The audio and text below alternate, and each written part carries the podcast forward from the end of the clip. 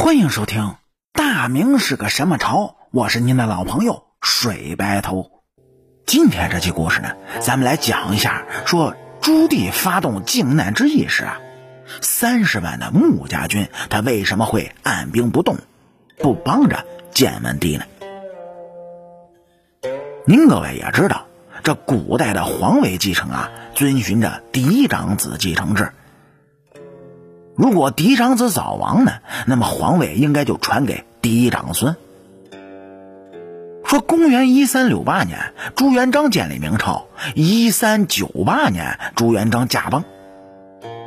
朱元璋的长子朱标于一三九二年去的世，所以朱元璋只好就将皇位传给了朱标的儿子，自己的孙子朱允文，也就是建文帝。说这建文帝当上皇帝之后啊，那就是急急忙忙的削藩。叔叔燕王朱棣不干了，于是打着清君侧的口号，发动了靖难之役，夺了侄子的皇帝宝座，自己个儿呢当上了皇帝，也就是后来的永乐大帝。而这朱允文呢，则是在一场大火之中是消失不见了。那么咱们呢，就有了这么个问题。说为什么朱棣能够成功夺了位呢？这一方面呢，是因为朱棣擅长领兵打仗，这军事实力十分的强。他的旧藩燕京、北平，曾经是两次率师北征，曾招降了蒙古乃尔不花，生擒了北元的大将索林帖木儿，领兵打仗经验丰富。另一方面是建文帝朱允文呢，生长于宫中，喜欢读书，但是经验不足，而且孤立无援。朱棣发动靖难之役之后啊，基本上是没人前来勤王，就连镇守云南的三十万穆家军都没有前来勤王。那么这是为什么呢？说这穆英呢，他是朱元璋的义子。十二岁的时候啊，就跟着朱元璋是南征北战，立下了赫赫的功勋。朱元璋是特别的信任他。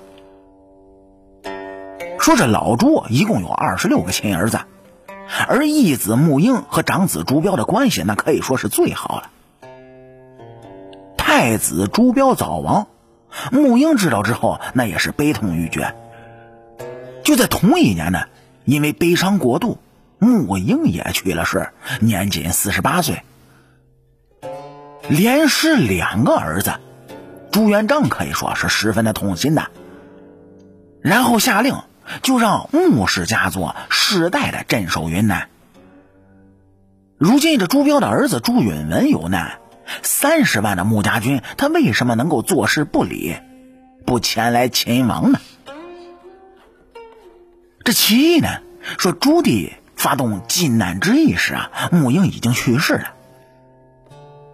此时这穆家的掌门人是穆英的二儿子穆胜，他呢和朱允文的感情并没有那么深。再加上这云南距离南京呢多达了两千多公里，是路途遥远，实在是犯不着为了建文帝而千里迢迢的陪上自己的穆家军。第二点。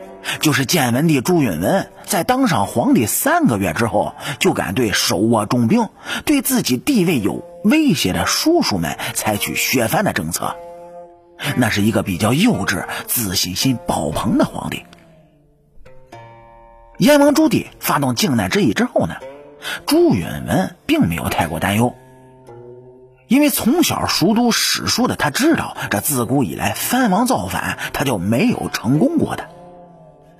于是便想当然的认为自己的叔叔是不可能成功的，也便没有宣召穆家军前来勤王。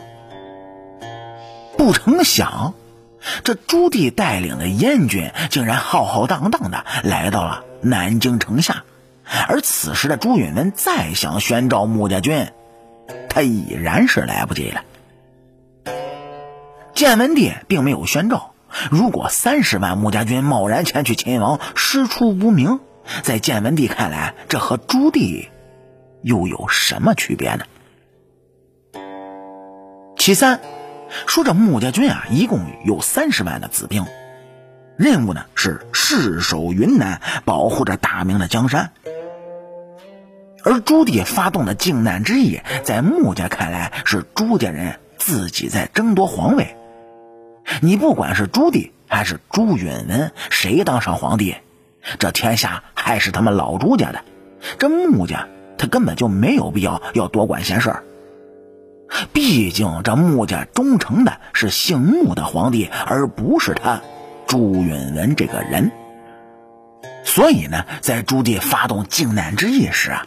三十万的穆家军根本就是按兵不动的。